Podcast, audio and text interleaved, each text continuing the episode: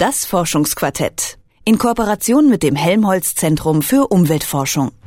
Herzlich willkommen zum Forschungsquartett, dem Wissenschaftspodcast bei Detektor FM. Mein Name ist Lars-Henrik Setz und in der letzten Folge habe ich an dieser Stelle über die Bedeutung von Songtiteln für Musik gesprochen. Ziemlich spannendes Thema, kann man sich auf jeden Fall nochmal anhören. Heute geht's aber um was ganz anderes, nämlich etwa 120 Liter Wasser verbrauchen wir in Deutschland pro Kopf. Wohlgemerkt pro Tag ist also eine ganze Menge und das ganze Wasser, das landet am Ende in den Kläranlagen, um eben gereinigt zu werden.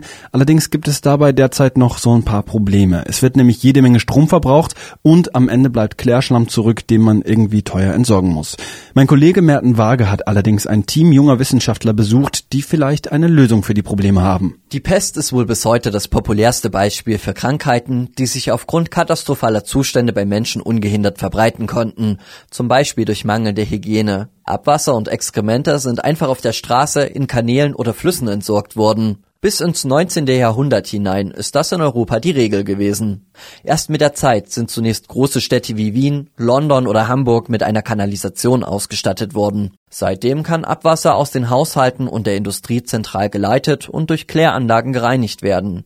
Heute wird Abwasser zunächst gefiltert und dann mit Zugabe von Sauerstoff durch zahlreiche Bakterien gereinigt. Dieser Vorgang braucht allerdings viel Strom. Außerdem erzeugen Mikroorganismen dabei jede Menge Biomasse, die als Klärschlamm anfällt. Etwa 1,8 Millionen Tonnen Klärschlamm fallen dabei jährlich an, der teuer entsorgt werden muss. Dr. Falk Harnisch ist Leiter der Arbeitsgruppe für mikrobielle Bioelektrokatalyse und Bioelektrotechnologie am Helmholtz Zentrum für Umweltforschung, kurz UFZ in Leipzig. Er hat eine Idee, wie man das Problem lösen könnte. Wir nutzen sogenannte elektroaktive Bakterien, die uns aus den Bestandteilen des Abwassers elektrische Energie erzeugen oder nutzbar machen und gleichzeitig die darin enthaltenen organischen Verbindungen, die wir als Schadstoffe kennen, oxidieren, sagt der Chemiker dazu, also unschädlich machen. Harnischs Team hat unter den Bakterien, die für die Zersetzung der Schadstoffe im Abwasser zuständig sind, die isoliert, die elektroaktiv sind. Während sie also das Wasser reinigen, erzeugen sie auch Strom. Außerdem braucht das System keinen zusätzlichen Sauerstoff. Wir nutzen mikrobielle elektrochemische Technologien. Hier benötigen wir keinen Luftsauerstoff der in das Abwasser eingetragen werden muss, sondern die Funktion des Sauerstoffs als sogenannter terminaler Elektronenakzeptor oder auch Oxidationsmittel, wie wir als Chemiker sagen, übernehmen an dieser Stelle Elektroden. Die Bakterien geben dann einen Teil der Energie nicht mehr an den Sauerstoff ab, sondern auf eine Elektrode. Und Stromfluss kommt dann zustande, wenn die Forscher mit Hilfe einer zweiten Elektrode einen Stromkreis erzeugen. Denn die elektroaktiven Bakterien siedeln sich mit Vorliebe an den Elektroden an. Diese Eigenschaft nutzen die Forscher aus, um Abwasser zu reinigen und gleichzeitig auch Strom gewinnen zu können.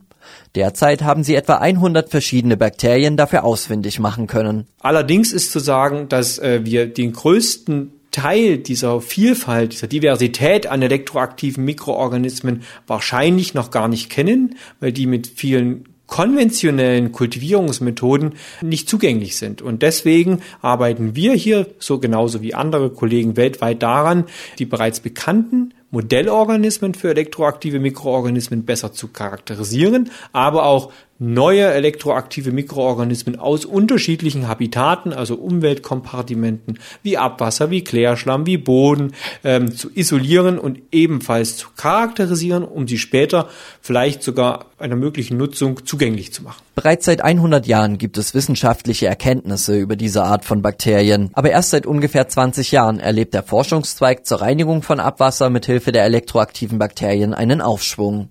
Momentan gibt es deswegen nur zwei bis drei bekannte Demonstrationsanlagen. Eine davon wird in Braunschweig betrieben. Ungefähr 16 Liter Abwasser können dort täglich mit Hilfe elektroaktiver Bakterien gereinigt werden und erzeugen zusätzlichen Strom. Das ist aber nur der Anfang. Ein paar Industriepartner, Wissenschaftler der Technischen Universität Braunschweig und das Team um Falk Harnisch peilen bereits die Kubikmetermarke an. Ich hoffe dazu beizutragen, äh, innerhalb der nächsten 10, 20 Jahre, dass wir, wenn es auch kein vollständiger Ersatz sein wird, das lässt sich momentan noch nicht sagen, aber zumindest einen signifikanten Beitrag dazu leisten können, die Abwasserklärung zu verbessern und energetisch weniger aufwendig zu machen und vielleicht sogar auch noch zusätzlich aus Abwasser Energie gewinnen zu können. Die elektroaktiven Bakterien können aber noch mehr als nur Abwasser von Schadstoffen zu befreien. Auch das Trinkwasser kann mit ihrer Hilfe verbessert werden. Wir können einerseits Nitrat bioelektrochemisch abbauen zu molekularem Stickstoff, der nicht mehr schädlich ist,